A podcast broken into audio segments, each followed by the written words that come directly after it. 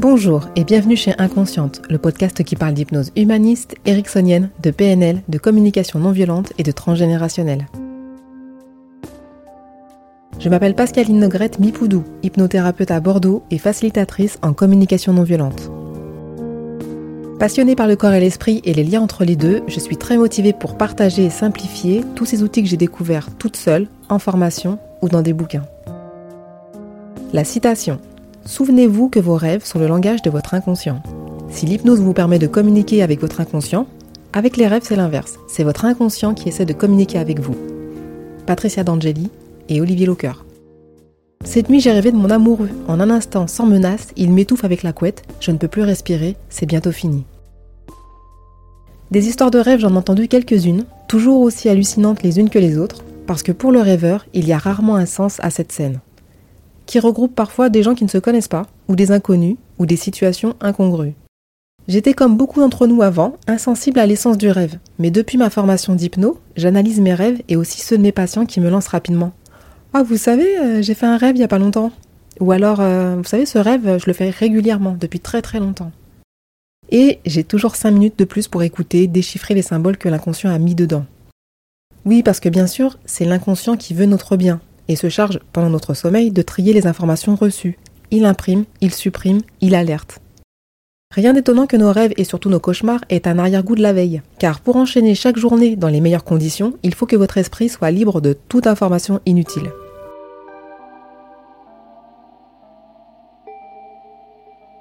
Je pourrais débattre avec moi-même de la notion d'émotion inutile, car je pense qu'il n'y en a pas. C'est juste le problème. On voudrait se débarrasser de ce qui nous gêne alors que l'inconscient est persuadé de nous protéger grâce à ces fameuses émotions qui nous gâchent la vie. Souvenez-vous, l'inconscient c'est bienveillance, protection et ensuite reproduction. Donc l'inconscient élague, il se débarrasse de ce qu'il croit être dangereux. Son langage est symbolique, à travers le corps, les comportements, les pensées et les rêves. Tout le rêve est symbole, les couleurs, les formes, les objets, les lieux, les personnages, et etc. Des connaissances de base en symbologie suffisent. Évitez Internet qui vous sortira une interprétation toute faite, on appelle ça une analyse sèche. Ou si du moins vous ne résistez pas à la tentation d'Internet, tout simplement parce que vous n'avez pas de livre sur les symboles, rappelez-vous que le trésor c'est vous et réfléchissez aux événements de la veille ou des jours précédents et des émotions que vous avez ressenties. D'où la nécessité d'arrêter de chercher à se débarrasser à tout prix des émotions bof, c'est-à-dire la tristesse, la colère, l'indignation, l'humiliation et j'en passe, Arrêtons de gérer et contrôler les émotions. C'est une source d'information vraiment inestimable.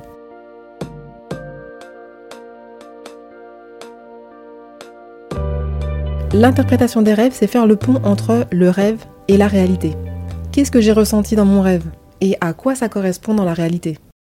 Que représente pour moi la personne présente dans mon rêve? Et quel est le rapport avec la réalité? J'ai un bel exemple d'une femme qui vient consulter parce qu'elle n'est pas bien dans son travail. Elle ne sait pas comment faire, mais elle n'a pas le choix. Il faut bien payer le loyer. Ayant déjà fait un burn-out en 2019, je repère très vite ce discours de ça va pas bien, mais ça va aller. Je ne dis rien, et puis notre conversation bifurque sur un rêve qu'elle a fait très récemment. Son copain la trompe, et elle est plutôt furax. Son copain faisait partie intégrante de la réponse à la question 7 de la détermination d'objectifs. Quelles sont vos ressources, vos qualités, sur qui vous pouvez compter Malgré leur relation solide, elle me raconte avoir cru à un rêve conscient ou lucide, comme s'il l'avait vraiment trompée. Alors bien sûr, elle me raconte qu'elle lui a pris la tête, qui, quand, pourquoi, etc. Moi, je grimace un peu quand j'écoute ça, comme lorsque certains patients me racontent écrire des lettres de reproche à un parent et lui lire à haute voix en espérant que la, la paix revienne pour tous. Ça marche jamais, en fait. C'est le bordel. Bref, donc je rappelle à ma patiente que le rêve est symbolique et qu'elle m'a cité son copain comme une des personnes sur lesquelles elle peut compter. Et croyez-moi, c'est pas aussi fréquent que ça. Alors je lui parle de symbolique et lui propose une autre lecture de son rêve. Elle se sent dans le rêve humiliée et trahie, comme dans son travail. Et je pose l'hypothèse qu'elle se trompe elle-même, elle se ment à elle-même sans s'en rendre compte, sur la situation qui l'amène à me demander de l'aide ce jour-là, pour supporter son job. Et effectivement, son copain dont elle est très proche représente presque son double, son inconscient symboliquement, puisque c'est son soutien. Même chose avec mon rêve de musée de Stade de France, avec les vigiles qui à chaque fois me refusent l'entrée, car j'ai un cancer du foie. Je sais pas, j'ai dû vous le raconter euh, dans l'épisode... Euh, je sais pas. En analysant ces détails, je prends conscience que ces lieux représentaient des endroits de savoir, mais avec l'impression que ce n'étaient pas non plus des choses extraordinaires qui m'y attendaient. Le foie pour moi c'est symbole de colère, et dans quel endroit m'a-t-on refusé d'entrer pour acquérir du savoir sans que ce soit extraordinaire? Bah, Le diplôme universitaire d'hypnose médicale et thérapeutique. Est-ce que j'étais en colère dans la réalité? Oui. Ce qui est chouette c'est que ce rêve, je l'avais précommandé. La veille au soir, je panique un peu car pour ma formation d'hypnose humaniste, qui se déroule dans une poignée de semaines, il faut arriver avec un rêve en poche pour pouvoir travailler dessus. J'ai donc demandé gentiment à mon inconscient de me sortir un rêve bien fourni et dont je puisse bien me souvenir le lendemain matin pour pouvoir l'écrire ou l'enregistrer. J'en profite pour vous dire que le rêve est un matériau fragile. Il faut en prendre soin dès qu'on a pris conscience de l'avoir rêvé. Parfois, il suffit de sortir du lit ou d'aller aux toilettes pour que le rêve s'évanouisse. Parfois, une petite méditation peut servir à raviver quelques détails. L'idée, c'est que le flot de pensée au réveil soit stoppé, le temps de faire le bilan de la nuit. Sinon, c'est comme des traces de neige qui s'effacent au fur et à mesure que la neige tombe. Et c'est marrant, aujourd'hui, la neige tombait. Donc, conseil, gardez près de votre lit un bloc-notes ou votre téléphone portable. Et regardez à l'avance comment utiliser les enregistrements vocaux. Ça permet de ne pas sortir du lit et de commencer à enregistrer à chaud. Quand je les écoute plusieurs semaines plus tard, je n'ai plus aucun souvenir de rien du tout. Mais des fois, quand ils sont suffisamment mauvais, quand c'est des bons cauchemars, ah ben là je peux vous dire que je m'en souviens et que je peux les enregistrer 5 jours après, il n'y a pas de problème.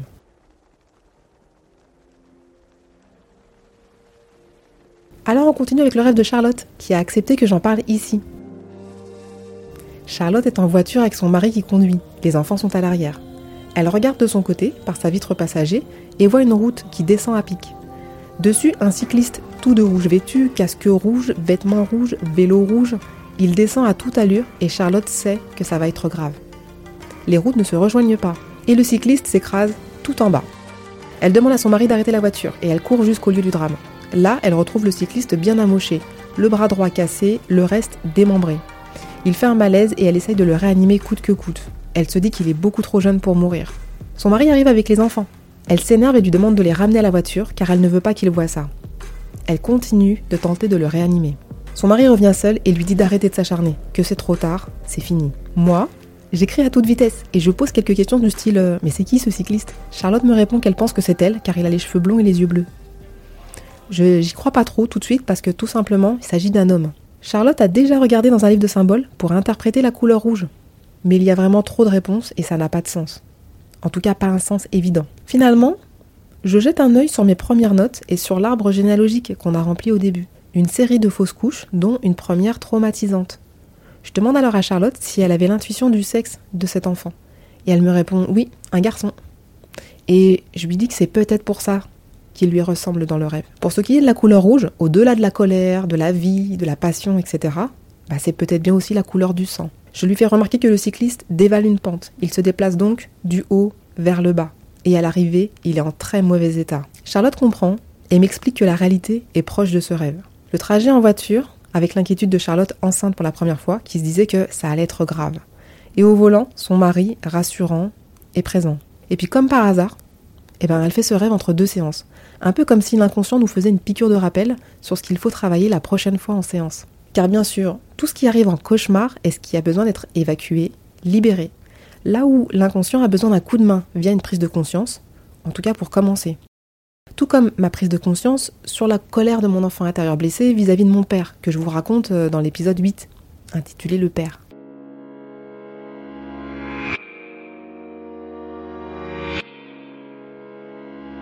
Donc, pour récapituler, le rêve est fragile, il faut le saisir au lever du lit.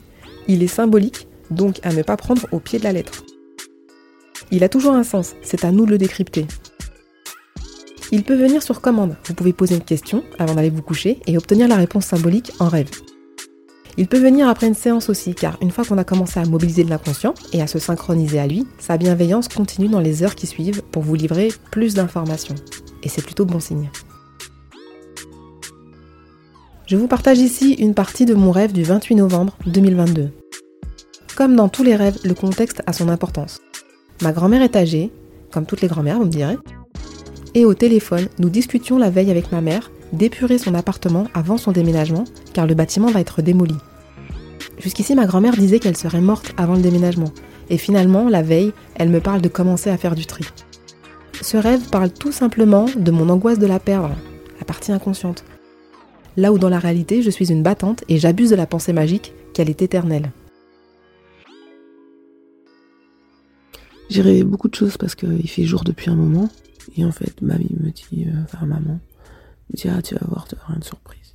Et on va voir l'appartement de mamie. Et euh, en fait, dans cet appartement, tout a changé. Elles ont déjà changé plein de trucs. Mais elles ont fait des trucs absurdes en fait. Et dans le salon, le buffet il est parti. À la place, il y a une espèce de table basse. Et dessus, elles ont reposé des meubles. En fait, c'est inaccessible. Et je dis à ma mère, mais à quoi ça sert en fait D'avoir mis ça en hauteur, surtout qu'elle peut pas lever les bras. Elle, n'y arrivera pas. On continue à visiter euh, la chambre de grand-mère. C'est totalement différent. C'est moderne, c'est une chambre qui est ouverte. Des draps qui sont neufs, qui sont stylés. Quoi. Et à un moment donné, maman euh, montre un cadre qui est derrière le lit, accroché au mur, à un mur. Et elle dit, oh regarde, regarde ce cadre. Et là, moi, je dis, mais en fait, c'est, c'est mamie, en fait, sur ce cadre. C'est mamie c'est complètement elle en fait. C'est elle. Alors que c'était une peinture abstraite. Et, je m'effondre parce que je, dis, euh, mais qu'est-ce qu'on va devenir en fait quand grand-mère va mourir? Qu'est-ce que moi je vais devenir? Comment ça va être? Ça va juste être horrible quoi.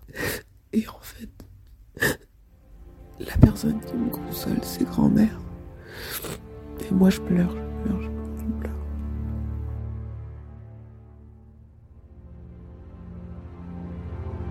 Ce rêve a été tellement impactant émotionnellement que au réveil, après avoir enregistré euh, cet extrait, j'en ai pleuré une heure de plus. Et je vous rassure, ma grand-mère a la super forme. Certains patients pourront en témoigner lorsqu'elle laisse des messages sur mon répondeur de fixe, qui bien sûr est en mode haut-parleur euh, pendant la séance. Je l'adore. Donc, pensez à enregistrer tout ça, ou bien à l'écrire, et puis envoyez-moi vos rêves par mail ou en audio, comme je fais moi et mettez une note concernant votre vécu de la veille ou de l'avant-veille. Ça pourrait être sympa d'échanger et même d'interpréter vos rêves dans ce podcast.